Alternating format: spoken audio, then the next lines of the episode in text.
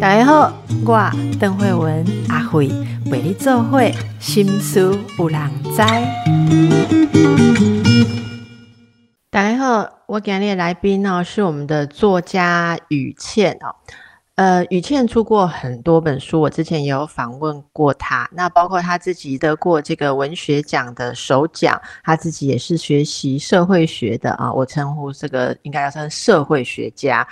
那之前我印象很深的是，雨倩她成为母亲之后啊，对母亲跟婚姻啊这样子的角色，还有女人的自由。有很多的反思，所以我跟他很有共鸣。那这次雨倩出了新书哦，哇，这个书名啊，让我们走过去的时候都会停下来一下。书名叫做《今天虽然很好，但不知道明天会怎样》。哦，这个实在 是大家现在一定会想到，说是疫情有这种心情。其实我们平常人生也常常有这样子的一个感慨啊。所以，呃，一个呃受过高等教育的女性进入母职之后，对家庭、对关系有很多的想法。好，那么书的这个副标是。别怕受伤，生活就是懂得拥抱伤口，再缓慢前行，这样就很幸福了好！所以，听众朋友，大家有没有觉得，其实你这样很幸福呢？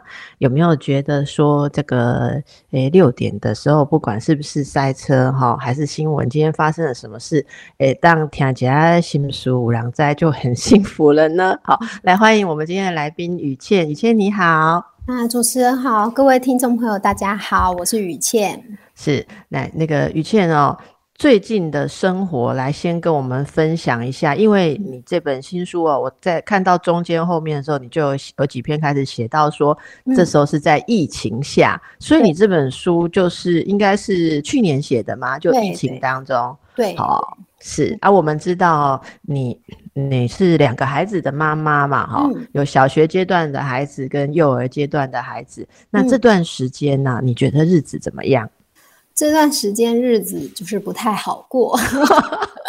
怎么说？你现在是怎样？你你跟我琳娜停课吗？对对，有有，就跟去年差不多。我去年写这本书的时候，就是五月，那个时候是在大家最就是最紧张，因为也还没有疫苗，也还没有普及，然后嗯。就是先宣布全部都停课，然后也不知道停到什么时候，一停就停到整个暑，就从五月开始一直停到暑假结束嘛，就是史上最长的暑假。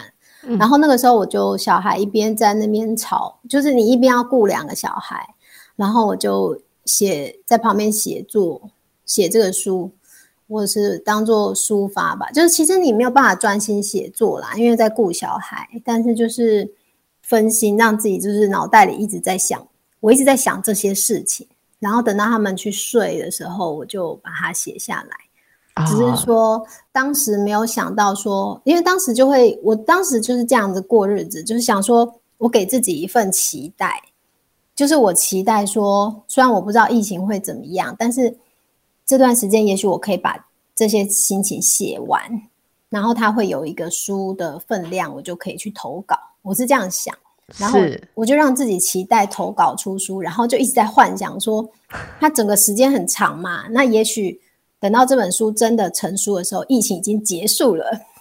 结结果没有，没有没有，对，结果出书的时候，没想到我们现在又停课了，就是，所以我觉得这是很奇妙哈。我其实觉得这里面有一点感动，是你看在疫情当中你。去年，然后你你需要写，但是我们大家不要误会，说雨倩不是那种什么男东就是女作家东西不结婚不跟那，然后然后自己拿着一一支笔啊泡咖啡，然后日夜颠倒，不是哦，雨倩，我真的跟大家讲，雨倩是非常这个。跟我们的生活在一起的人哦，就是他也包括之前曾经放下他自己的自由啊，跟呃其他的选择哈，然后就是当妈对就全职妈妈这样子的状态。可是其实现在没有全职妈妈这个名词啊，其实我们我们自己在家里当妈妈，像我们也会读书、写作、思考，这些都还是持续在进行。所以这这时候大家来看这个书哈，就好像看到了一个人哈。呃，你也说是一个女性或者一个妈妈，她在这种可以被事情淹没的时候，仍然保有自己的思考跟创作。所以其实对我来看，我我最近很想找一点什么疗愈的书来介绍给大家，因为我觉得心情好闷。好，包括我也是一样，小朋友也是呃停课在家，然后自己的事情觉得很多事情都停滞不前。可是看雨倩写这些东西，我们会一个一个来想说，我们在这些外在很多事情要淹没的当下，如何我们可以让自己感觉活着或有自己？我想这本书，这个今天虽然很好，但不知道明天会怎样哦。这样子的状态是对很多来讲很熟悉的。书里面有分很多个部分啊，我先来想来问问你这个关于家庭这件事好不好？哦，因为我们现在都很在家的状态里头，呃，在家庭的第一篇哦，你就讲到这个想要有一个不受世俗价值好束缚的家庭，好，还有还有对家人的期望，来说说看这个家庭哈，你你有什么体会？其实我很小的时候就觉得，一个家的家庭的幸福感是，就是是高过其他的。就虽虽然说我们还是有很多其他想要的东西，就就就我现在也会，就是也是会想说，如果我有稳定的工作啊，稳定的收入啊，就是大家还是会有很多想要很多别的东西想要。可是我我讲白一点，就是说我从小看我的父母，我就觉得其实他们在外面什么都有。可是，在家庭里面，因为那个彼此的那个关系跟那个亲密感哦，并不是那种可以放心做自己。两个人都是，两个人都是，所以我就会觉得说，好像外面的那个快乐、成功啊、满足啊，好像还是比不上家里能够放松、放心的做自己。嗯，对，所以我就常常会。从很小我就开始觉得说，虽然我也有很多其他想要的东西，就是可能有世俗上的成功啊，或者是大家都会这样想要吧，就是说稳定的收入啊、名利啊这样。但是如果排一个优先顺序的话，我真的一直都觉得家庭，嗯，对，因为我觉得那个真的是没有办法用外面的东西去取代的。对，你在外面有很多的可以交心的朋友，可是回到家里，如果你的跟你的家人之间，不管是你自己的父母，还是你的孩子，或者是什么的，一句冷漠的话，就有可能会把你就是打入地狱。对，就对，那个，所以我从小就是有这种感觉。然后，嗯，然后呢，就是觉得说，怎么样可以？所以，所以当时选择做全职妈，可能也是跟这个有关系啦。就是我总是会觉得说，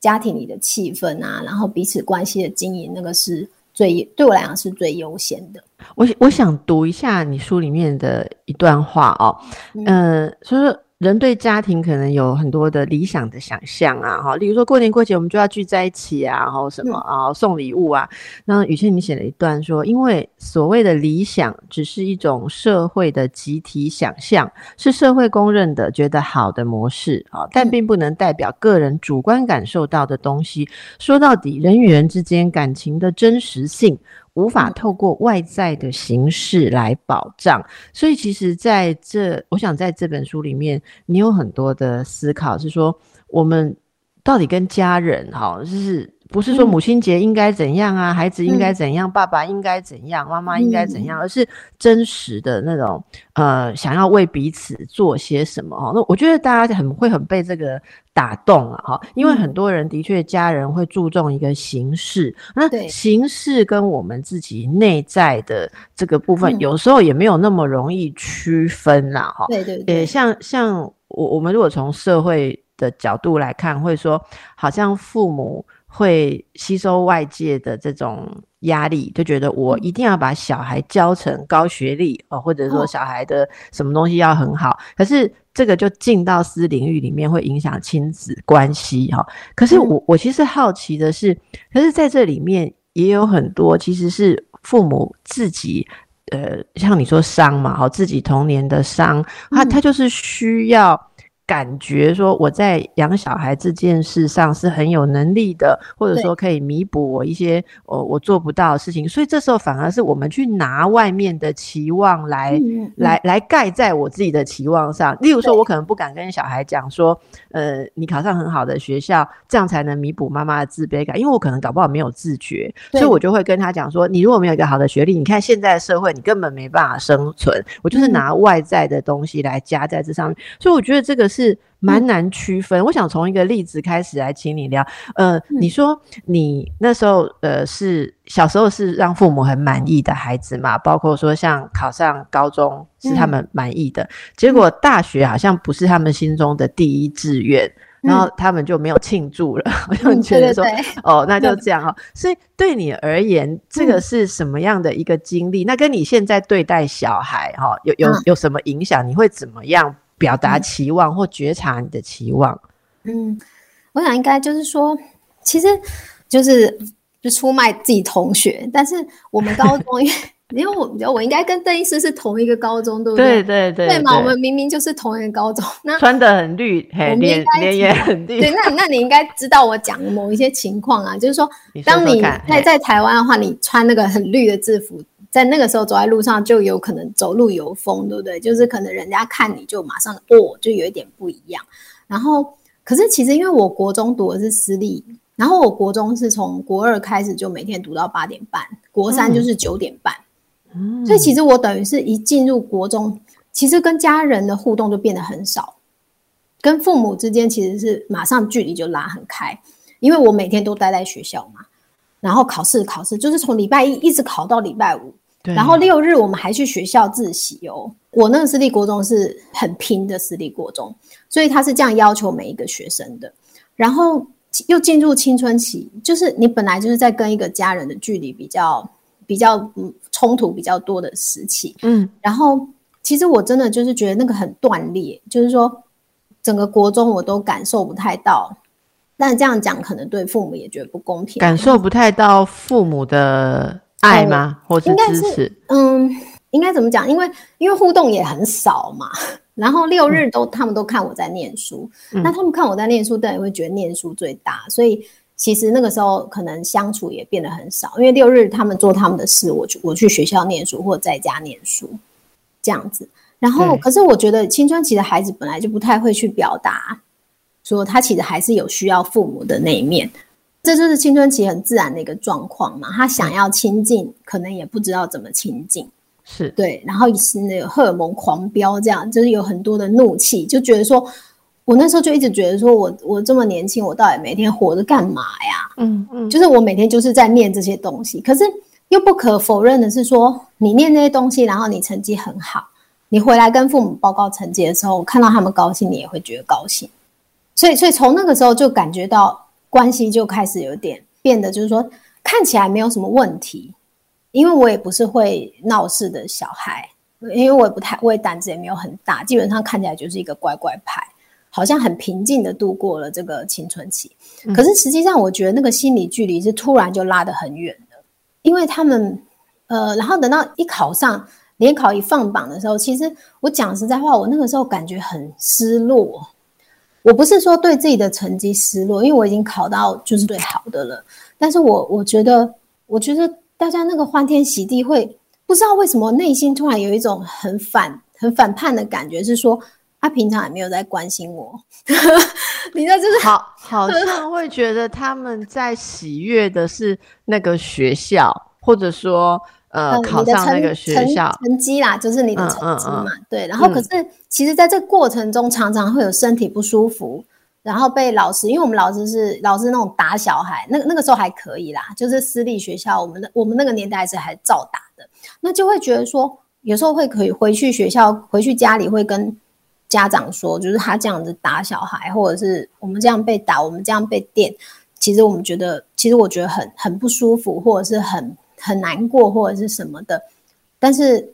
你又会觉得得不到家长就是觉得很在乎，或者是因为他们可能就会觉得说，就就是就这样嘛，你就这样撑过去就好了嘛，反正国三就是这样嘛，或者是什么的。然后我的意思就是说，呃，其实从不是只有呃我我自己在那个阶段，然后到考试到联考到大学，我都会觉得说，好像是你跟那个家人之间的关系，就在内内在上面，就是变得不太能够去表达脆弱。嗯嗯嗯，那你现在对待你的家人或孩子啊，因为有过去这样的经验，你会用你会用不一样的方法吗？或者说，呃，你你跟孩子的相处，你会虽然孩子还小了哈，但是你会更重视些什么？我觉得当然是这样，就是很自然的，就是不管是伴侣还是孩子，我都很觉我都觉得我更看重的是。我们在我们家到底可不可以表达真实的心情？嗯哼，嗯哼，因为我会觉得说，好像就从国中、高中自己的经验是从国中、高中，从我变成一个很会念书的孩子，在父母的眼中开始，我就一直感觉到好像其他的部分其实我很脆弱，或者是其实我很受伤，或者是我的感情是哪一种倾向的性格的人，其实是一直都被很会读书这件事情给盖过去了。也就也就是说，你就是呃，因为表现的很好，所以大家可能都没有看到心中你还有很多其他的百转千折。对对对，然后自己的小剧场。对，所以这呃，我想也许有些听众朋友就有共鸣哦。有时候我们在家庭或或是在你的工作的场合，我们就是会很快的知道别人要什么。可是当我们一直把别人要的东西努力的拿出来的时候，有时候到了一个点，会觉得说，我我我还有其他的部分，你好像没有没有要看，好，对，没有被没有看，所以那个时候那个孤独感。其实就会出来了。他有一句语倩，我忘了在哪你哪一本书写的，说，其实我们常常都处在一种连枕边人或是亲人都没有办法想象的孤单里头哈。但如果知道大家都是这样的话，哎，也许我们会觉得，哎，这其实并不是一个很很很异常的状态哦。好，我今天的来宾是作家雨倩哦。雨倩的书今天虽然很好，但不知道明天会怎样。别怕受伤，生活就是懂得拥抱伤口，再缓慢。前行，这样就很幸福了。你书名很长呢，哈，书书名很长哈。诶，刚才我们在聊哦，都可以感受到，我们每个人，即便看起来有交了很好的成绩单，但内心可能各自有成长的某种伤口哈。嗯，那么雨倩在这本书里面啊，有写到之前没写过的议题，就是中年啦，哈，嗯，诶，你是几岁啊？自称中年。嘿，我七十二年次的嘛，啊，你是几岁？那三十九了。嗯，好啦，好好好，可以啊，可以哈。对，重重点不是年龄几岁哈，是你写中年有没有打中中年人的心呐？哈，那我跟大家讲，我有，我我有，我有被这个感动到哈。有，我们从一个东西开始说，雨倩说。你写小说嘛，或写故事哈，然后你说你现在发现说，如果你要现在写东西的话，那么你要写出让中年人呃感动或哭出来的东西，会比可能以前写让年轻人哭出来的东西还要不容易啊。好，哎，为什么为什么要让中年人哭出来？要就是要写的会会更不容易？因因为我们因为我们就是已经压抑成习惯了，我感觉。对，你说中年人就是我们在社会上千疮百孔这样子弄来弄去，我们茧已经很厚了。对对对，我们已经有一个壳了，就是那个是一个保护色呀。我觉得，因为大家会去，就就是我们刚前一上一个阶段讲的嘛，就是说你会越来越知道说，有些时候你不能做真实的自己，嗯，你不能表达出你的脆弱跟无助，否则。否则应该怎么讲？呃，否则别人可能会有时候是别人会指责你，就说因为你身边的人不见得可以接受你表现的很脆弱或者是很很无力，所以你知道你如果哭出来你会被骂，你还会你还会哭吗？你不会哭啊。我们就是累积了很多这种小孩子，就是没有这种办法，就是说他就算就算他知道这个里不能哭，但小孩子会忍不住，他现在就是很想哭嘛。嗯，可是长大就是一个过程，就是把它调成静音，然后到后来你甚至可以装作没有若无其事，就是你那个忍住不哭的那个功夫，我觉得到了到了这个阶段，真的已经是铜墙铁壁。那大家就真的，如果说要，但是这不表示说没有什么想哭的事情。我觉得根本就是相反，就有你刚刚你刚刚描述了中年人的心的铜墙铁壁这一句描述，这个看见就把那个铜墙铁壁松开啦。我刚刚就觉得，哦，对，都没有人知道说。其实阿辉在访问来宾，我在访问来宾的时候，有一些感动的点，我也是想哭诶。可是以前哦，我在诶录某个节目的时候，觉得太感动了，我就顺着我的个性，很感性的就流了眼泪哦。结果留言就有说，心理医师自己都不懂得调节自己的情绪啊，真是不值得信任。我吓死了，我想说，真的什么都你们都可以骂。所以雨倩，你讲的这个东西，我也你讲的铜墙铁壁必须要关静音，哎，我想很多人很有感觉。这也是为什么我们节目叫做心事有。人知心术无良哉，因为哈，大家其实现在都也不好意思，你进入中年，你就好像没有权利对着人家絮絮叨叨的去谈心事，人家会觉得说啊，你都归回，你你做大郎啊，你你是大人的，你还要倒东西出来给别人哈。那这里就有一个很有意思的地方是，你说，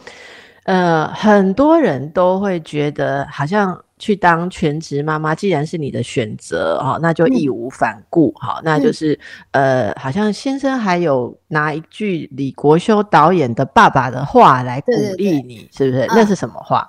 就是李国修导演常常分享这句话，就是说他的父亲以前就会跟他说，人一辈子只要做好一件事，就功德圆满。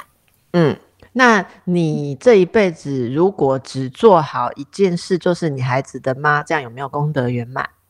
其实是功德圆满，因为这真的太难了。我承认他功德圆满，如果我真的做好的话，嗯，对。但是我觉得即使是这样，人好像至少我们现代人很难活得那么的，就是纯粹跟单一就能够获得满足。你你在你在不止一个地方写到说哦，曾经有过一段时期，你会有点焦虑，说如果你你这辈子只做一件事，那件事只是一个妈妈，好，你会有一点焦虑。那现在这个焦虑过去了吗？我觉得他某种程度是比较能够能够去承担，但是我不会说它消失，因为我我觉得啦，人如果有其他的部分。其实它是对于你做一个妈是相辅相成的，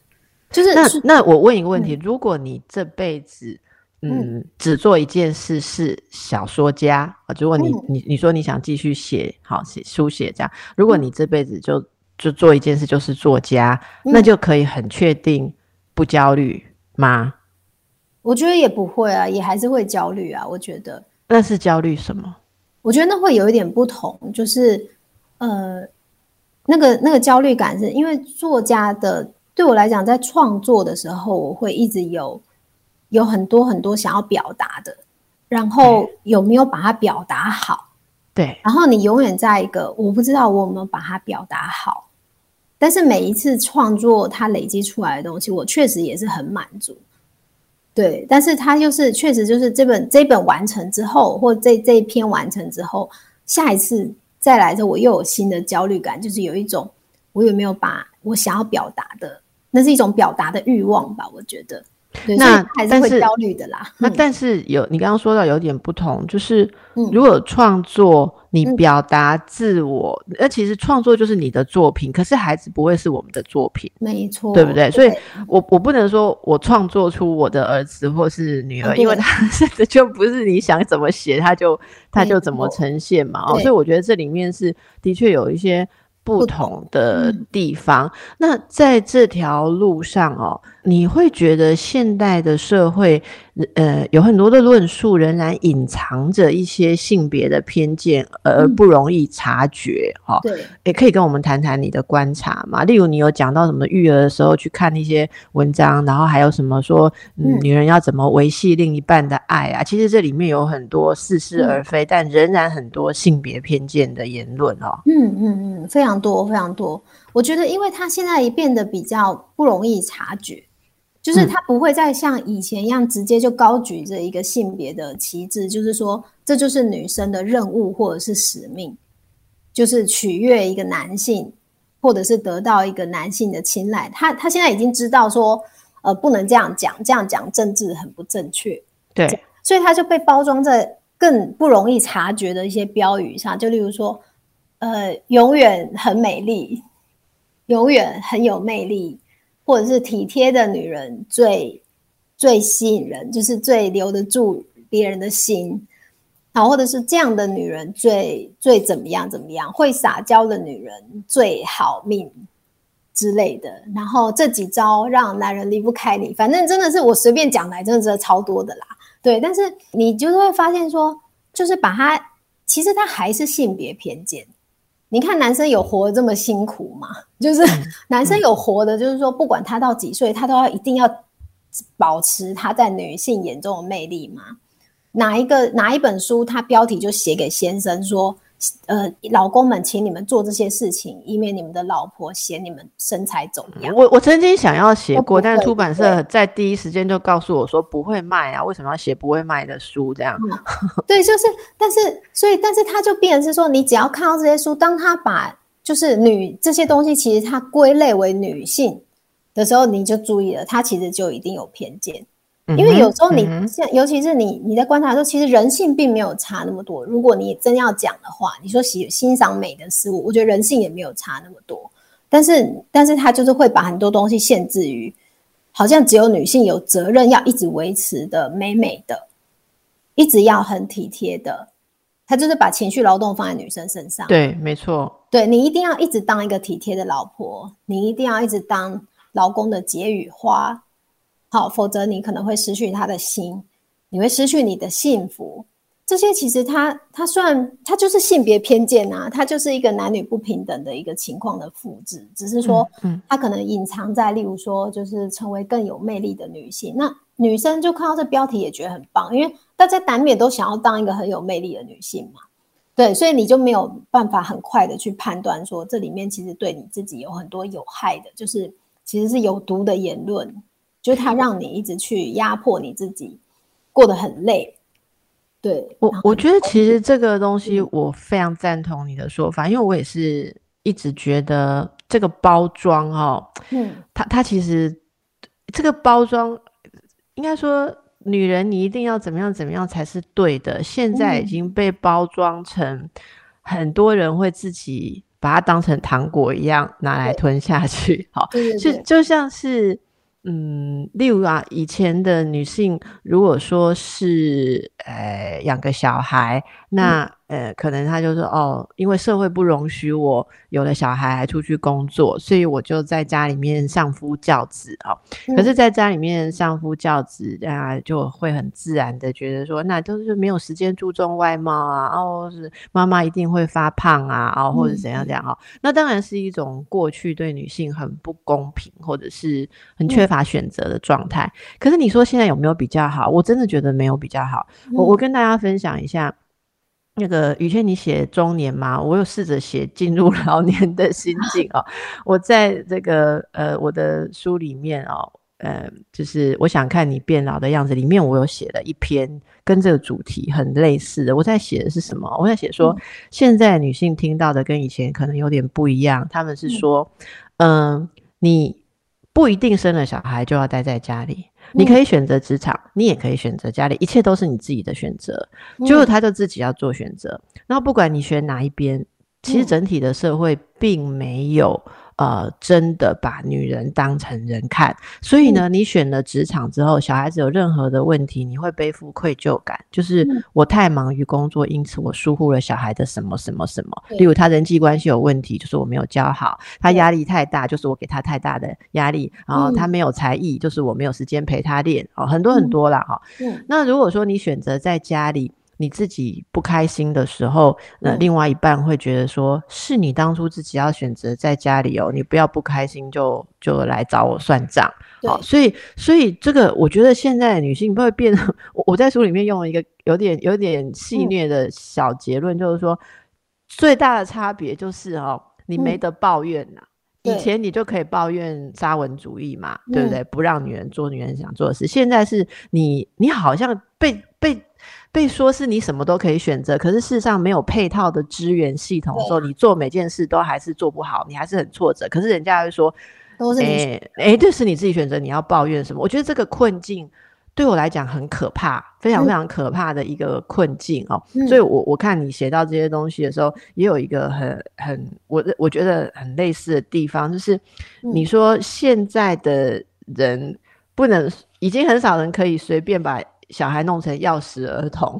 丢给他，因为现在没有人这样嘛，而且人家就会辨识出你是一个不够格的。那现在这有犯法哦，他已经法律保障了，就是六岁以下，岁以下都不可以独处。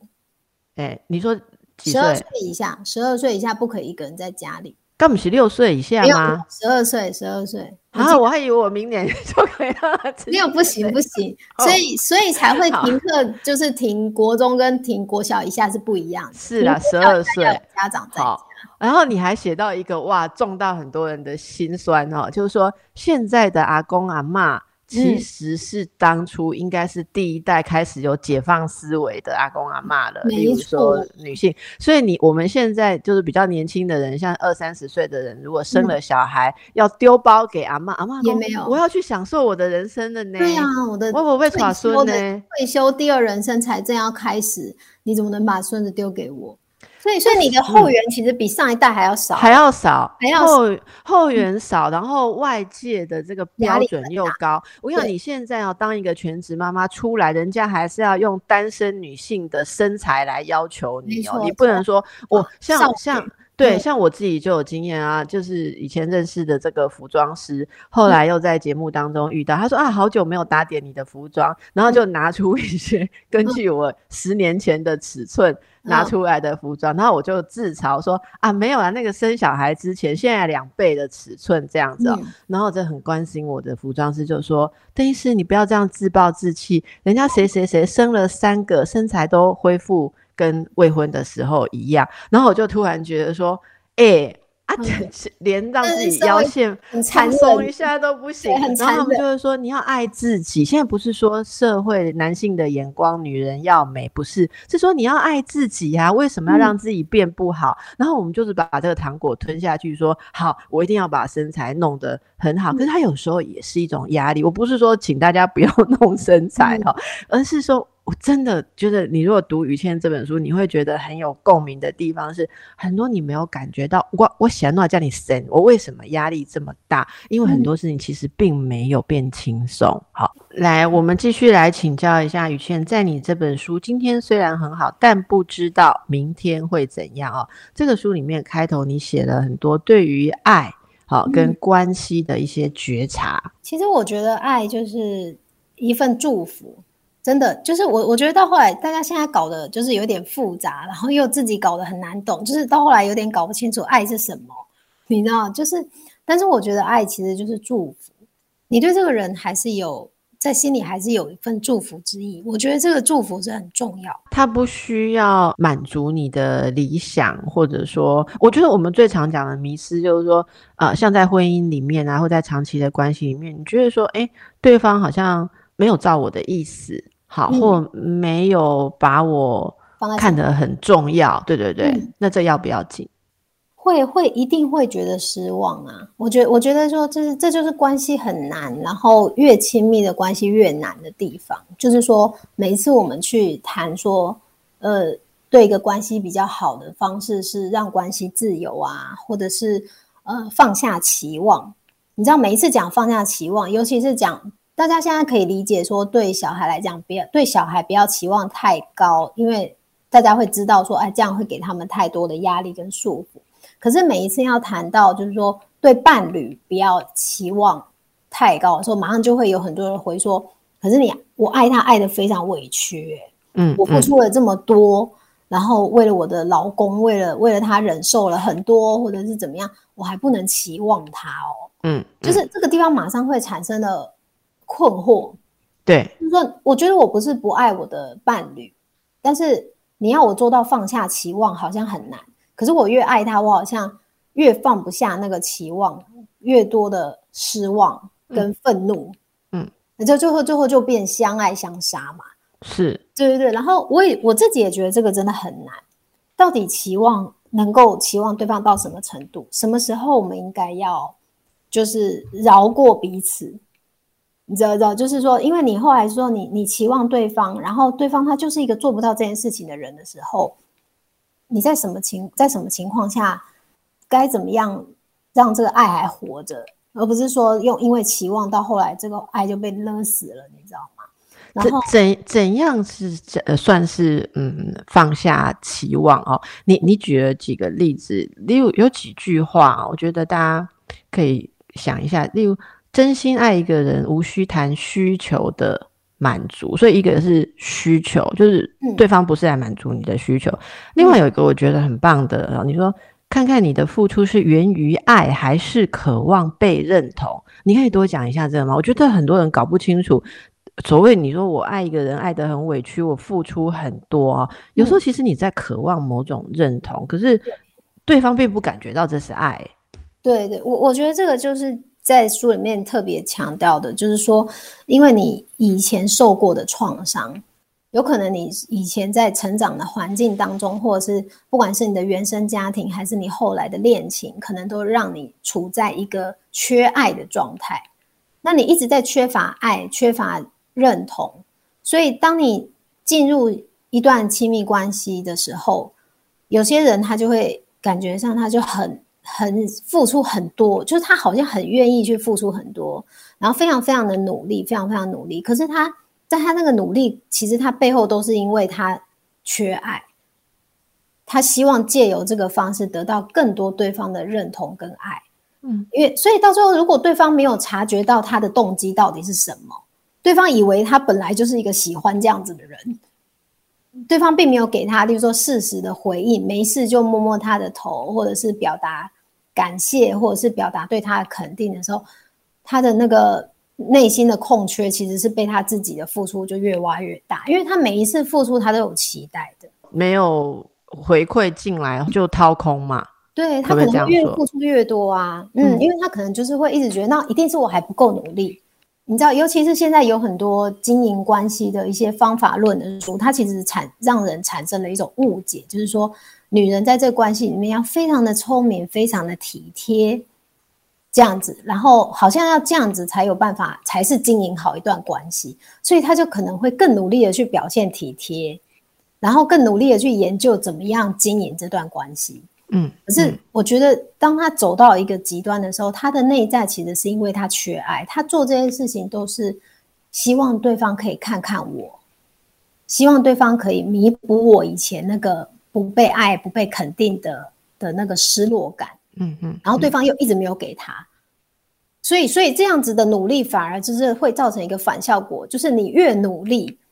你越失望；你越努力，你不由自主，你对对方的期望就越高。嗯。嗯，对。然后，所以我自己的感觉是说，你必须要先了解自己做这件事情的动机，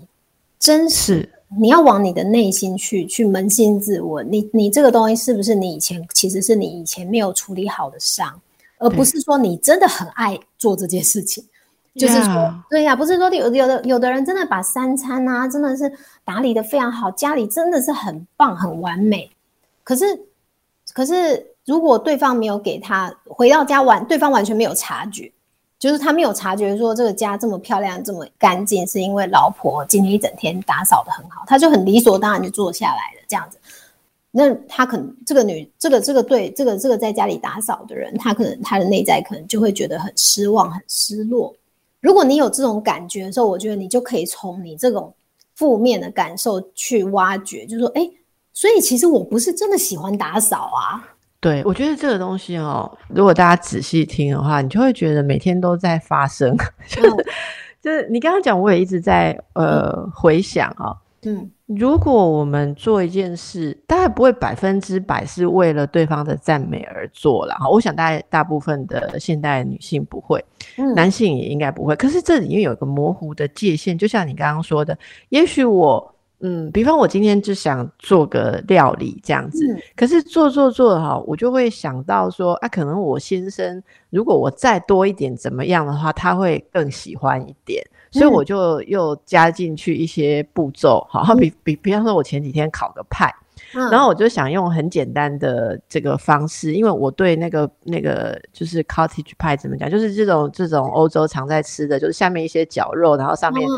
丢点马铃薯泥，这个是对于防疫 期间的妈妈非常方便的一道菜。可是我就我是一个对马铃薯泥的品质没有很高要求的人，反正我就是有一粒一粒，或者说我我不用那么均匀，我都很 OK。然后我的小孩也没有那么挑嘴，可是我做做做的时候，我就会想说。嗯，可是我如果把它弄得更怎么样，再再煮过，或者再把它打过，或者再匀一点，再加点奶油的话，它就会更像我先生以前说他喜欢去的店吃的那一种东西。我就自己。脑补，然后我就把那个马铃薯的步骤又多了三种，所以我先蒸，然后我又在水里面煮，然后又起来打，然后又再搅，又又再回去再让它再烤一下。我我那个马铃薯那一层弄了非常非常多的功夫。一开始我并没有觉得我想要讨好先生或是什么想要得到人家的赞美，我觉得我就是一旦一旦开始料理我就很投入，就像我一旦做节目我就很投入，然后等到那个东西端上桌，其实。我没有察觉到我已经有点累过头了，嗯，我已经累过头。然后放上餐桌之后，你就看到两个人哦，面无表情啊，然后一个一边在看他的绘本哈，一个一边不知道在想他的工作，什么事情在烦恼，什么时候才可以进公司哦，因为还要居家几天，然后就稀里呼噜一下子把东西全部吃完了，嗯，然后我就问说，诶，你觉得今天的派怎么样？上面的马铃薯怎么样？他说，嗯。呃，有我有吃到马铃薯，就这样，然后你就会觉得突然感觉到说，我刚刚到底在干嘛？蛮想要骂人，可是你不知道要骂什么，因为你煮的东西人家也吃掉，不然你要怎样？这时候我心里就有小剧场，有点像你刚刚讲，我就想说，我心里就冒出一句话说，不能说一句好吃吗？好，不能说一句哦，你在马铃薯上有用心吗？我这时候就是因为有太多次这样经验，最后你一定会发现这是恶的循环。你下次会觉得我再也不要为你弄马铃薯。可是我觉得这就我用这个例子来回应刚刚雨倩讲的，希望让大家更能够把这个带到你的生活里面。其实我要想的是说。我今天是不是是自己高兴做？如果是我高兴做，我想要做一个好的派，我就不要去期待别人要赞美我的用心，甚至是感谢我。因为你知道，有些人哦，雨倩，其实我我们自己，我不知道你怎样，有时候随便哦，随便接受别人太多的好意，我们压力也会很大。因为感谢你，好像就是我欠了你什么，我有蛮怕那种亏欠别人的感觉。对呀，好，所以这个嗯。爱跟关系，如果大家喜欢雨倩的话，也许有一些呃，这个雨倩的读者哦，会在这一些你的著作里面看到每一个阶段啊，其实对于爱跟关系都不断的有更深刻的体会。那么推荐给大家，今天虽然很好，但不知道明天会怎样。不管生活如何，诶，今天如果听下来啊，我觉得雨倩告诉我们，就是诚实面对自己，也让别人可以在你面前可以有空间，可以诚实。好，那这是我们把自己跟关系可以，呃，不要说经营啦，可以过得真实一个最好的方向。非常谢谢你今天跟大家的分享，也谢谢大家的收听，拜拜。